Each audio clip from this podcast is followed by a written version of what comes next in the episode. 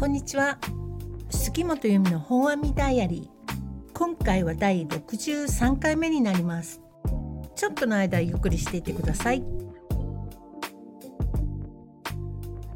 さて皆様はいくつぐらいポッドキャストの番組を聞いてらっしゃいますか？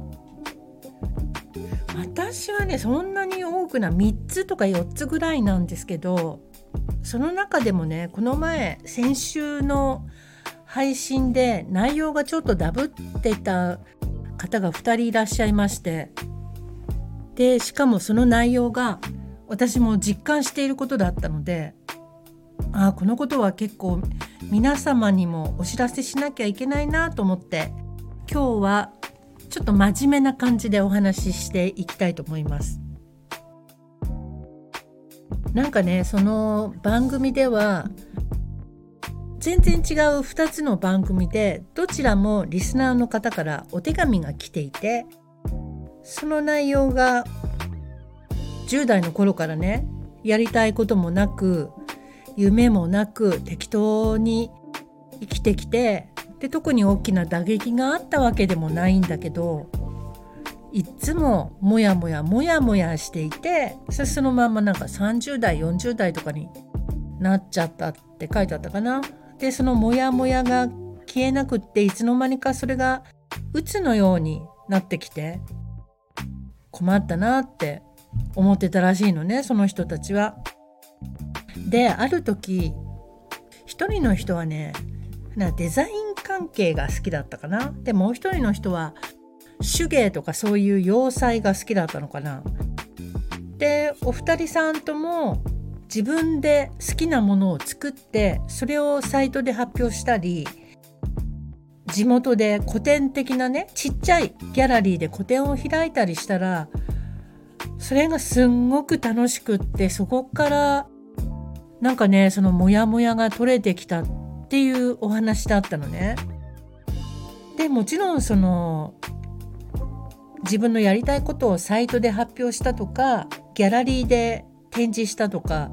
でどちらもそんなあのネットでものすごくね拡散したわけでもなくインスタとかツイッターのフォロワーさんもそんないないしまあそれはあのひっそりとね開いた展示会とかだったらしいんですけどそれでもあの来てくれた少ない方々は喜んでくれたりしてそれがすっごく嬉しかったってそんなお話でした。で1人の方は60代になってからと言ってたような気がするんですけどそれを聞いていてやっぱりあの人って結構誰でも多分自分のやりたいことって心の中にあると思うんですよ。本当はこんなことやりたかったなとかこういうこと好きなのに試してこなかったなとかでだけどそれにもし今気がついたのならやってみたらいいと思うんですよ。実はね私もなんでこんなお話ししているかというと私は小学生の頃から作文がめちゃくちゃ得意だったの。特に作文に関しては小学校1年生の作文なんて400字目原稿用紙の1枚でも対策になっちゃったりするじゃない。でだけど私にとってはこんだけかよって思ってたの1年生の時すでに。でなぜだかわからないけどその400字詰めの原稿用紙の最後の390文字目ぐらいかなその辺からその終わりの最後の一マスを意識していてここギリギリで終わらせるぞと思ってね400字の一番最後が丸でくるように終わらせるのがすっごい得意だったのね。でしかも早いわけよそれ書くのが。まあそれだってさ大人だったら400字詰めの原稿用紙にちょっとした日記みたいのを書くなんてすぐ書けちゃうじゃない。多分ねもうそんな状態だったんですよ私の小学校1年の時の作文スキルって。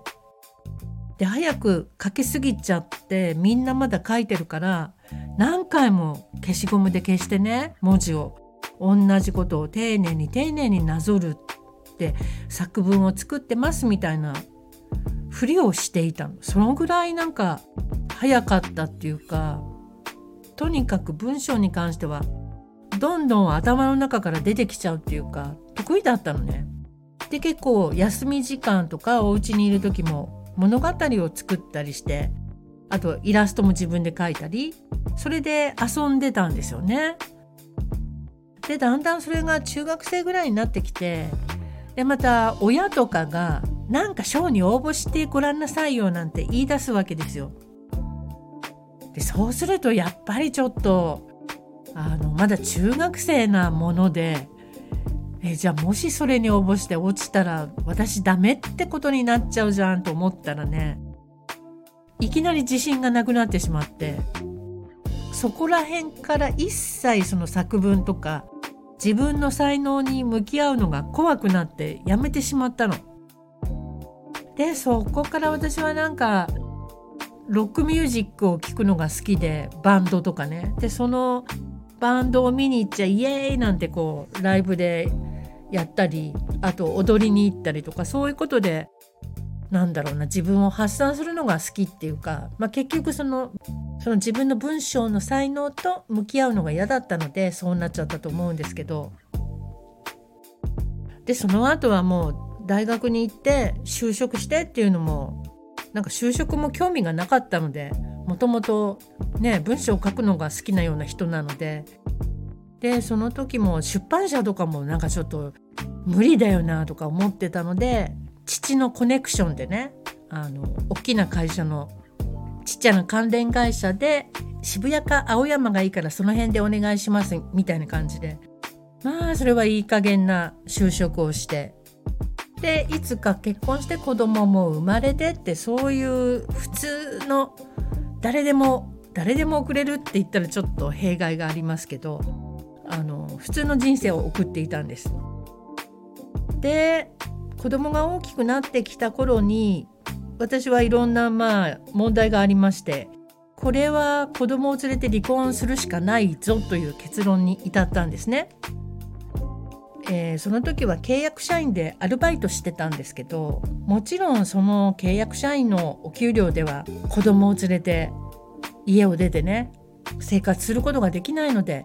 何か手に職をつけなければいけないと思ったわけです。でその時に何ができるんだろうって思ったら文章だよなやっぱり私の得意なのはってやっとそこで思い出したというかもうそれ50歳超えてからですよね。まあ、それまでにちょっとあの某出版社のねベネッセさんですけど卵クラブひよこクラブとかあるじゃないですか雑誌があそこでママ記者として文章を書いたりしてたんですけどあとは契約社員というのも視聴者コールセンター放送局のねそこでメールで視聴者の皆様の声にお答えするというお仕事をしてたので毎日こう文章をメールで打つっていうのが楽しかったわけですよ。でその辺からやっぱり私文章好きなんだなっていうことを思い出したんですね。でその時ちょうどこれは運命の出会いなんですけれども電子書籍とポッドキャストあとは情報発信全般かな。それに関するセミナー。結構長めの。3ヶ月間にわたって土日にいつもお勉強するっていう。セミナーがありまして。でその、え、代表の講師の方が長倉健太さんというね元フォレスト出版の名編集長の方なんですけどもそのセミナーに参加しました。メディアズグルシンジケートという、えー、コミュニティでしたけれども。でそこに参加したらものすごく楽しくって私のやりたいことはこれだわと思いそのまんま電子書籍のこうね出版を仕事にしようってそこから思ってやってみたらなんか波に乗ってしまったと言いますかね。今日に至る感じです。今7年目ですね。でもちろんそんなあの大きくねあの株式会社とかでものすごく大きく手広くやってるわけではないんですけれどもちゃんとこう自分が生活することができてお客様にも喜んでいただけてでこれからもいろんなことをやっていきたいなっていうアイデアがどんどんどんどん湧いてくるというかまあもうよく私普通の会社で今まで勤めていたなって今振り返ると思えるぐらい。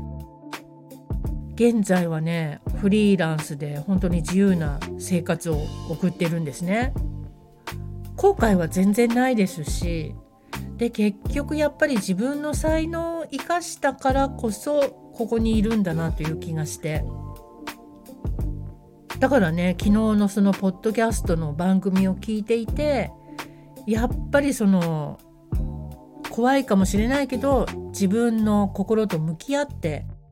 何がやりたかったのか小学生の頃とか幼稚園の頃とかにね。でその時の思いあと自分が得意だったこととかそれに向き合ってみるときっとうまくいくんじゃないの？っていうことが言いたくて今日こうやって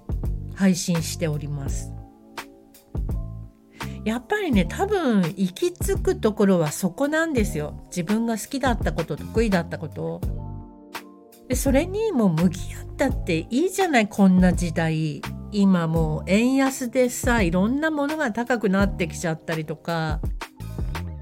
なんか大変な時代になっちゃいましたけど別にだから会社とかにねしがみついてる必要ないと思うのね。いざとなればどんなアルバイトしたって生活できるんだからさこのまま死んでしまうよりも何か自分のやりたかったことにチャレンジしてたとえうまくいかなかったとしてもねまあ私だったらうまくいかなかったらどうしてうまくいかなかったのかなと思ってそこから他の方法を見つけると思いますけどとにかくあの何にもやらないまま今回の人生を終わっていくのはもったいないんじゃないのかなってちょっと思ったので今日収録してみました。これでね何か響いた方がいたらすっごく嬉しいなと思います。ぜひぜひ何でもいいんでやってみてください。はいということで、えー、今日はねなんか不思議な日でしたね。